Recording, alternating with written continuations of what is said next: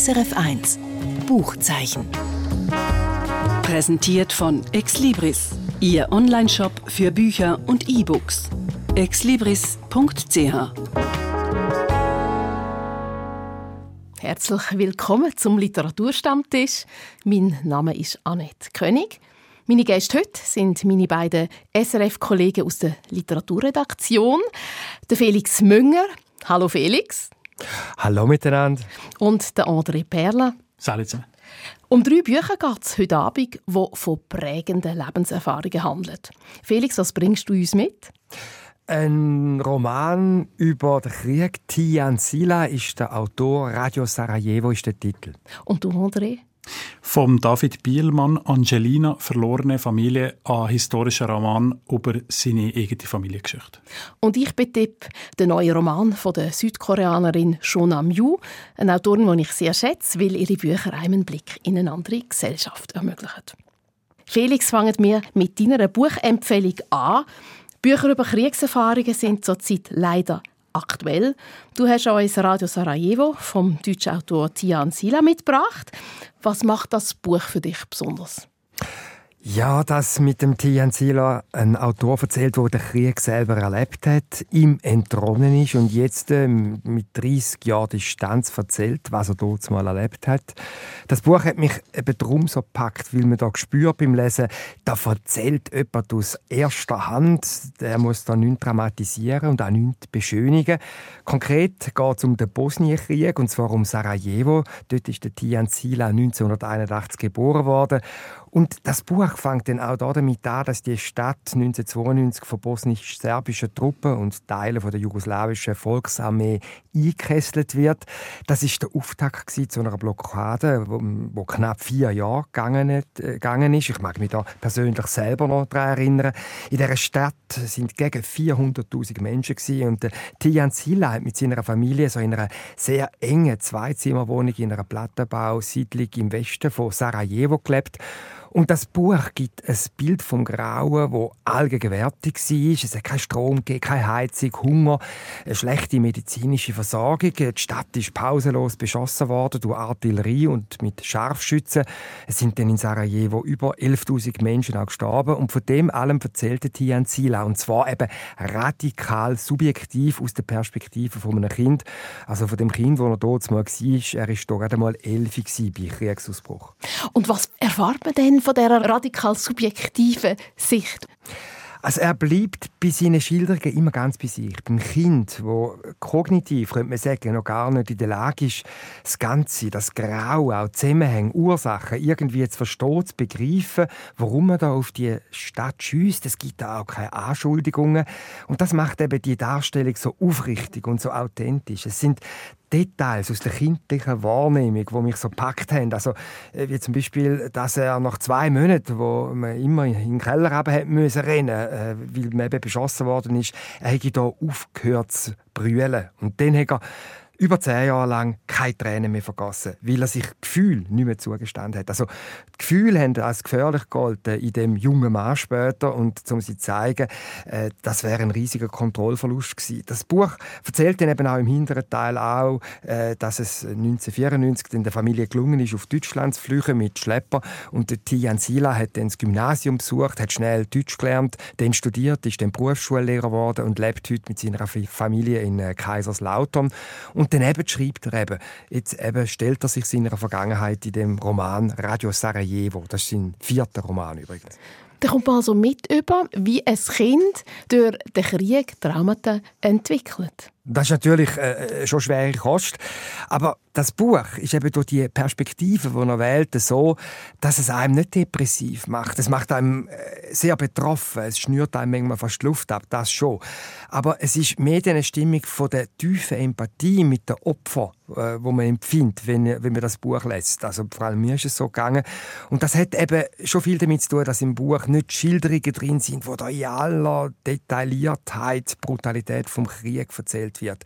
Also vielleicht ein Beispiel, der erste Tote, wo er sieht, das kleine Bub ist ein Mann in einem Stegenhaus, also von seiner Plattenbausiedlung. Für den ist einfach die Ambulanz zu spät.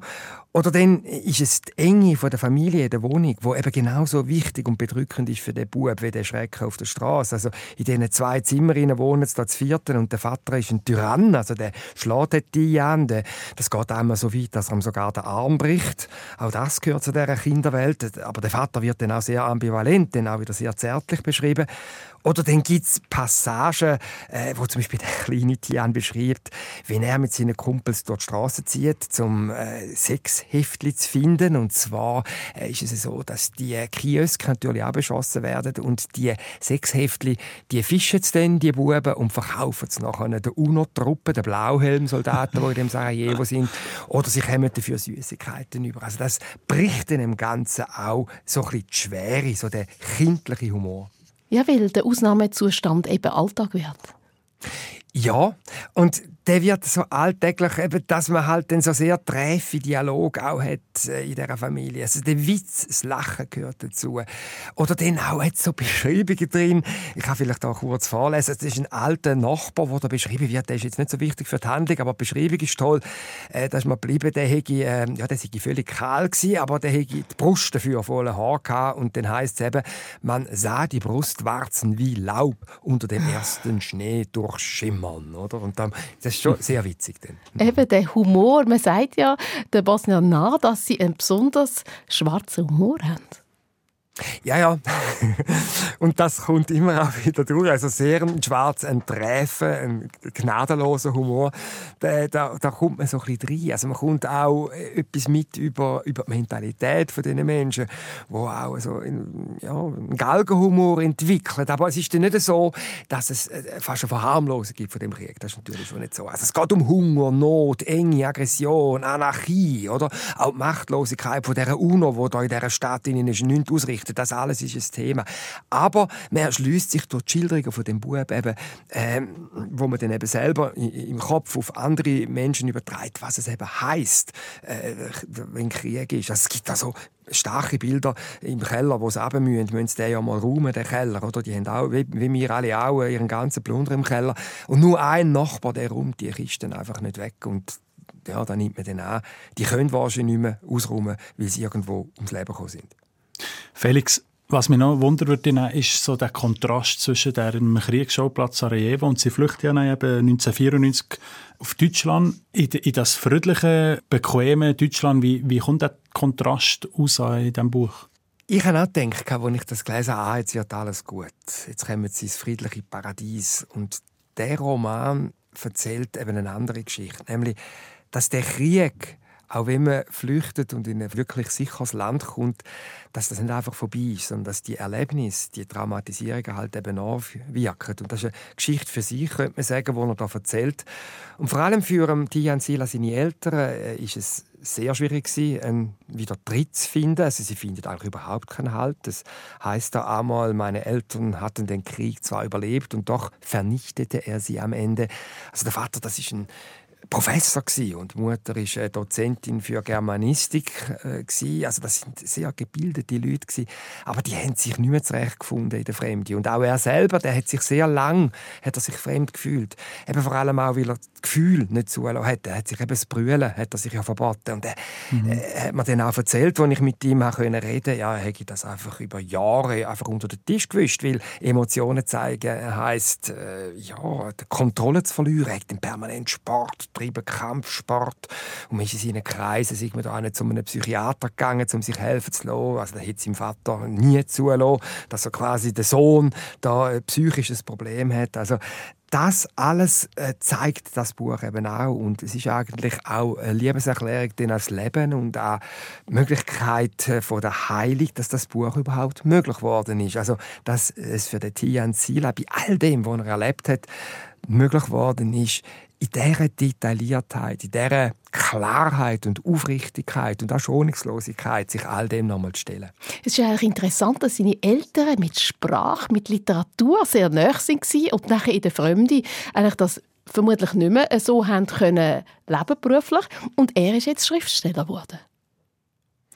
Ja, ja, die Sprache, äh, sprachliche Gestalt ist für ihn sicher ein Weg. Er war natürlich ein jüngerer Mensch, vielleicht auch irgendwo durch noch offener, mhm. vielleicht auch noch flexibler. Ja formbarer, während dem die Eltern halt wahrscheinlich schon die Vorstellungen in sich hinein wie das Leben läuft, ihre Träume hatten und die nicht mehr haben können verwirklichen und sich äh, auch nicht die Möglichkeit hatten, vielleicht auch die Bereitschaft oder auch die Chancen vom Umfeld, was auch immer, also das wird nicht so genau gesagt, äh, sich auf die neue Situation einzustellen. Also es ist ein Buch über die Opfer vom Krieg das Buch zeigt, was eben Krieg Menschen antut. Das ist weniger jetzt die genaue Schilderung vom, da habe ich vorher schon erwähnt, von, von, von der Gräulichkeit, sondern was eben da in der Seele macht. Also, was das Trauma anrichtet, äh, das ist eigentlich letztlich das Grundthema von dem Buch. Du hast gesehen, vor der Sendung, du mit, mit dem Tian Sila reden, ein Interview führen. Was hat er dir gesehen über seine heutige Beziehung zu Bosnien? Also das Land ist zwar schon länger, gibt es keinen Krieg mehr, aber es ist ja überhaupt nicht befreundet. Es ist ja ähm, politisch mega instabil dort. Ja, das ist ein wichtiger Punkt. Das kommt auch ein bisschen im Buch durch und ich habe das mit ihm noch vertieft und ich habe schon den Eindruck gehabt, das ist die große Desillusion. Also es interessiert ihn irgendwie auch nicht mehr so wahnsinnig hm. oder besser gesagt, er lässt das nicht mehr an sich ankommen. Es ist so ein Bedauern, eine Melancholie, äh, dabei gewesen, wo er mir erzählt hat, er wisse, dass das Bosnien-Herzegowina bis heute teilt sei, dass es Nationalismus gibt, wo bis heute nicht überwunden ist. Äh, es ist ein mhm. Land mit schweren politischen, wirtschaftlichen, sozialen Problemen. Korruption ist da allgegenwärtig. Aber er hätte irgendwo auch abgeschlossen und da ging ja auch kaum mehr an. Es gibt im Buch innen eine, eine Szene, wo er für eine Lesung da ins heutige Bosnien fährt und dann auch die Kumpels, wo er einmal Basketball gespielt hat, muss ich das mal vorstellen, während der Einkesselung Beziehung, wo es probiert haben, eben Kind zu bleiben, wo er die Kumpels wieder trifft. Und es ist bitter, was aus denen geworden ist. Der eine ist kriminell, der andere ist in die Drogen gekommen. Mit dem haben sie schon als Jugendliche angefangen, so Leim schnüffeln. Das war so die Droge, mm. die mm da äh, greifbar war. Und einer, der es vermeintlich geschafft hat, der irgendeine Anstellung hätte, der sagt einmal, du kannst dir wahrscheinlich gar nicht vorstellen. Aber der Krieg hat niemals aufgehört. Und der Tian Sila weiß natürlich aus eigener Erfahrung, dass für ihn der Krieg auch nie aufgehört hat. Und andererseits, äh, da habe ich auch mit ihm darüber geredet, es ist natürlich auch äh, äh, so ein Buch, ein Beitrag, sich der Geschichte zu stellen, im Individuellen, so wie er, aber kollektiv. Also die Verletzungen und Traumata, das sind ja, äh, äh, das ist ganzes Volk von dem betroffen und das ist bis heute relevant in Bosnien. Auch wenn Bosnien natürlich viel mehr ist als, äh, ja, für Schlusszeichen, nur die Erinnerung an den Krieg. Es ist auch ein wunderbar kulturell vielfältiges Land. Das kommt ja auch durch, dass die bosnische Kultur vermittelt wird, ein Stück weit in dem Buch. Aber vielleicht ist es mitunter auch ein Beitrag, um eben das Land wieder äh, näher zusammenzubringen. Und wenn wir jetzt aktuell auf Serbien schauen, hören wir ja fast täglich in den Nachrichten durch die Protestaktionen sind gegen die Wahl äh, von Vucic, dass da Gräben in dem ehemaligen Jugoslawien immer noch enorm sind. Hat er dir etwas gesagt, wieso es ihn 30 Jahre gebraucht hat, dass er kann über die Kindheitserinnerungen schreiben? Zeit hat er einfach gebraucht. Er hat Zeit, das ist glaube ich, das Wichtigste Er hat mir auch erzählt, äh, das mit dem Brühlen, das ist so ein, ein Schlüsselerlebnis gewesen. Er hätte ja nicht können brüllen, auch wenn ein wichtiger äh, oder ganz ein geliebter Mensch in der, im Umfeld gestorben ist. Und es hätte in dem Moment gegeben, das war während dem Studium gewesen, er ist ja heute eben Berufsschullehrer, da hat auf sich auf das Mal aus ihm rausgebrochen. Und so wegen Banalität. Äh, man hat ihn da irgendwie zurechtgewiesen oder gemaßregelt oder nicht so bewertet, wie er sich gewünscht hat. Und dann ist einfach ist er in Tränen ausgebrochen, wo er seiner Freundin von dem erzählt hat. Und das ist so der Moment gewesen, wo hat er mir gesagt, wo der Panzer, wo er sich da um sich herum angelegt hat, so langsam, langsam brüchig geworden ist. Und mehr und mehr, auch der Tod vom Vater, hat er dann gesagt, sei noch ein wichtiges Element gewesen. Der ist während der Corona-Zeit gestorben, wo er eben so ein sehr ambivalentes Verhältnis hatte. Er hat sich nicht getraut, das Buch zu schreiben, äh, solange der Vater gelebt hat, weil er hätte ein schlechtes Gefühl dabei, dass er ihn zu schlecht darstellt oder wie auch immer oder ihm nicht ganz gerecht wird. Wobei ich finde, er schildert den Vater also sehr vielseitig. Natürlich seine brutal äh, Schlägerseite, aber auch die zärtliche Seite. Ich glaube, das sind so die Elemente, Element, das es braucht hat. Also Zeit, äh, das Gefühl zulassen und der Tod vom Vater. Du hast also den Tian Silan getroffen. Das Gespräch kann man mitunter im nächsten Literaturclub «Zwei mit Buch» hören. Der Podcast geht am Freitag, am 12.01. online und ist auf srf.ch-literatur zu finden. Und da noch eine Angabe zum Buch Tian Sila. Das Buch heißt Radio Sarajevo. Es hat 175 Seiten und ist im Hansa Berlin Verlag erschienen. Jetzt kommen wir von Bosnien zurück in die Schweiz zum Buch von David Bielmann. Es heißt Angelina, verlorene Familie. André, du hast das Buch mitgebracht. Geschrieben hat es ein Friburger Autor. Wer ist der Autor? Der David Bühmann kommt aus dem Kanton Fribourg, ist 40-jährig, hat zuerst äh, vor allem Gotteron-Krimis geschrieben, sehr unterhaltsame, dünne Bücher. Die habe ich auch gelesen in meiner Jugend und schreibt jetzt seit einem Zeitchen ähm, historische Roman. Er hat es geschrieben so um ein Verbrechen vor 200, 300 Jahren, wo auch in der Region passiert ist, wo er dann auch so als historischer Roman aufgeschafft und jetzt eben Angelina, verlorene Familie, als Stück aus seiner eigenen Familiengeschichte. Ich habe noch gestaunt. Er beschreibt darin 200 Jahre Familiengeschichte und mhm. das auf 250 Seiten. Wie schafft er das, so abzubrechen? Er tut sehr bruchstückhaft, ähm, schlaglichtmässig die Geschichten erzählen von den verschiedenen Familienmitgliedern. Es fängt an bei seinem Ur-Ur-Urgroßvater, ist glaube ich. Der Johann Friedrich Moser, der ist in der Lenzer Heid Anfang 19. Jahrhundert, vor ziemlich genau 200 Jahren lebte der, der dort als ähm, Abdecker, also der tut äh, tote Tiere noch, was man aus diesen Knochen und äh, Haut und so noch machen verwerten und dann begraben. Das ist nicht ein angesehener Beruf der ist am Rand von der Gesellschaft, nicht selber geweiht, sondern von der, von der restlichen Gesellschaft. Sind die Familien, äh, die, das sind jenische, heimatlose, es ist nicht ganz klar, wie man sie kann oder muss bezeichnen. Und dann geht es weiter in dieser Generationenfolge von, von ihm zu seinen Kindern ähm, und zu diesen Kindern und so, bis es dann bei der Angelina landet.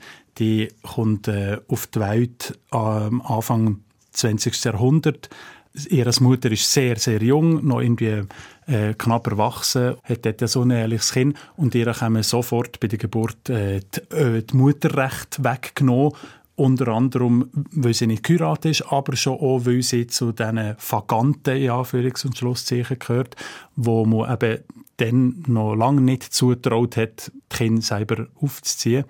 Und der fährt eigentlich so eine Odyssee durch Heim und nochmal zurück zu der Familie und bei den Großeltern aufwachsen und neue andere Heim und Jugendheim und und so weiter und so fort durch die, durch die halbe Schweiz, wo die Angelina hin und her drüber kommt und der schlussendlich im Kanton Fribourg landet und später die Großmutter von David Bühmann kommt.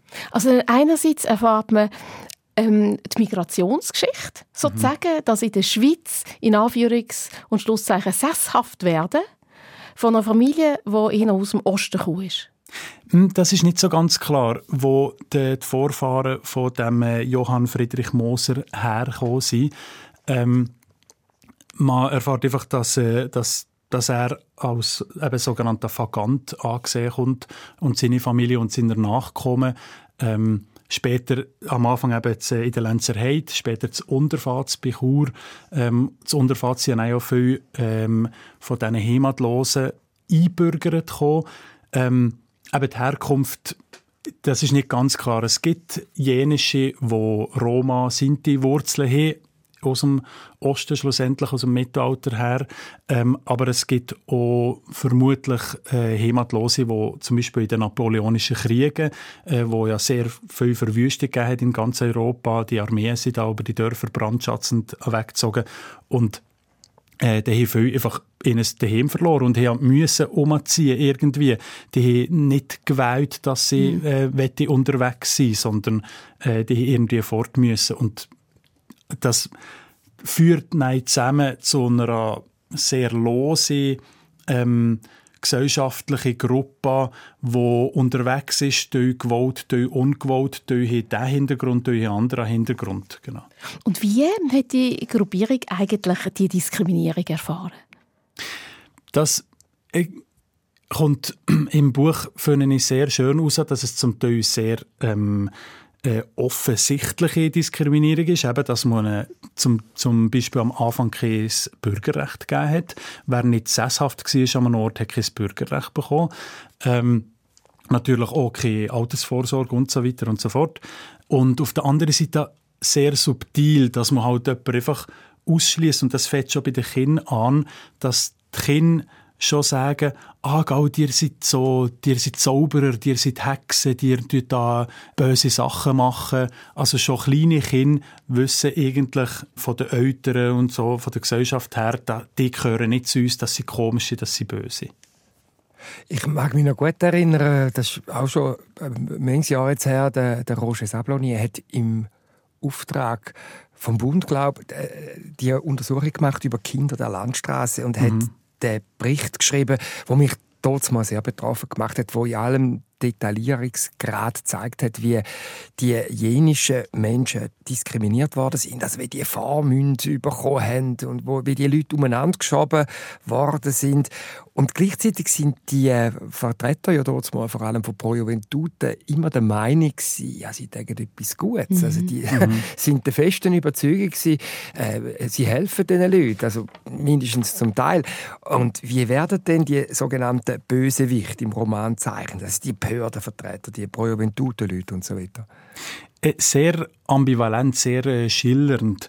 Also da gibt es zum Beispiel den Johann Josef Jörger von Pfalz im Bündnerland der ähm, ist ja so ein Eugeniker, der hat äh, über den Johann Friedrich Moser, also der erste von dieser ähm, Generationenfolge, äh, wo der David Bühmann da tut, äh, vorstellen, hat er an, Text geschrieben, eigentlich fast mehr an literarischen Text, aber der ist dann als äh, Grundlage genommen für eugenische Handlungen, also für, für dass man ein Gesetz gemacht hat für diese Heimatlosen, diesen eben so sicher Vaganten ähm, gewisse Rechte abzusprechen, denen zum Teil die wegzunehmen. Und die Eugeniker haben wirklich die Überzeugung gehabt, man muss die Bevölkerung reinigen. Man muss ähm, wer geistig nicht auf der Höhe ist, wer körperlich nicht auf der Höhe ist, die dürfen sich nicht fortpflanzen, weil das verunreinigt den Volkskörper. Also so, so hat man hat die ähm, Eugeniker gedacht. Das ähm, wissen sicher viele Leute, dass das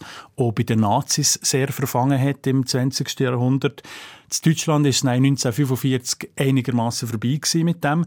In der Schweiz hat aber ähm, das Hilfswerk Kinder der Landstraße noch bis 1973 weitergemacht, bis nein, äh, der Beobachter die Zeitschrift eine grosse ähm, aufdeckende Reportage gemacht hat, wo die, die wirklich zutiefst menschenfindliche und eugenische Praxis der, äh, der als Ende gesetzt hat.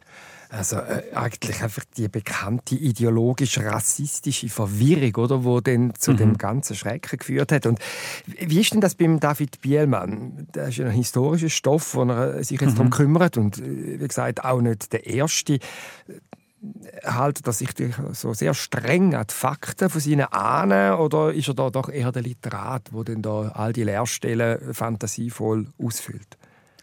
Ja, er ist sicher nicht nur ein Berichterstatter. Ähm, und im Gegensatz zu anderen historischen Romanen steht da auch nicht, das habe ich in diesem äh, Archiv gefunden und hier äh, kam noch das zum, äh, zum Vorschein.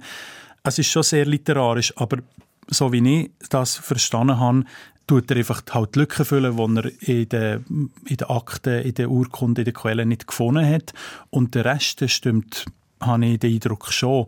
Und das macht das umso eindrücklicher finde ich die Lektüre von diesem Buch, weil man halt wirklich weiss, das ist nicht einfach irgendwie aus der Fantasie von jemandem kommt, sondern das ist wirklich passiert. Vielleicht ist die Szene nicht alle genau so abgelaufen, aber das macht es schon nochmal irgendwie näher und emotionaler für mich beim Lesen. Das ist also ein kritisches Buch, das den Finger auf eine schwierige Vergangenheit legt. Wie ist denn das von der Sprache her erzählt? Ja, das ist vielleicht aus meiner Sicht jetzt der, der grösste Kritikpunkt von mir an, an diesem Buch. Ähm, die Sprache hat mich zum Teil ein bisschen ähm, too much da ein bisschen zu gesucht. Also ich kann vielleicht ein Beispiel machen. Da sinniert äh, die eine Figur über Parallelen zwischen dem Bundeshaus und dem Sitzungszimmer von einem Gemeinderat im Bündnerland Da heißt es trafen sich Männer, die die Macht mochten und sich dazu bestimmt fühlten zu bestimmen, über die Dörfer und die Städte, über das Geld und die Natur. Da jetzt für mich jetzt auf diesem kurzen Raum viele Stilfiguren. Ein bisschen dick aufgetragen. Genau. Die Angaben zum Buch. David Bielmann, Angelina, Verlorene Familie. Das Buch hat 242 Seiten. Es ist im Zeitglocken Verlag erschienen. Das Buch hat uns der André Perler vorgestellt und das Buch am Anfang von der Sendung mein Kollege der Felix Münger. Euch beiden ganz herzlichen Dank für das spannende Gespräch. Ich danke euch. Gerne geschehen. Und jetzt kommt wie immer noch der Buchtipp von mir. Die Bestsellerautorin Shonam Yu aus Südkorea hat mich vor ein paar Jahren mit ihrem Buch Kim Shi-young, geboren 1982, überrascht. Es erzählt von Ungleichheit und Frauenfindlichkeit in Korea. In einer Gesellschaft, wo die Geschlechter gleichgestellt sind, auf dem Papier, aber nicht in Wirklichkeit. Das Buch hat mir so gefallen, dass ich seitdem mich auf jedes neue Buch von dieser Autorin stürze. Ihr neuer Roman heißt «Wo ich wohne» ist der Mond ganz nah. Auch da geht es um eine junge Frau. Das Mal ist sie unverheiratet. Sie wird deswegen abgewertet, weil sie den Erwartungen von ihren Eltern und auch der Gesellschaft nicht entspricht. Die Nami, so heißt die junge Frau, ist auch in großer Armut aufgewachsen. In Seoul, in der Unterschicht. Der Vater schuftet in einem Imbiss, die Mutter hat keinen Job, die Familie lebt unter einem Dach.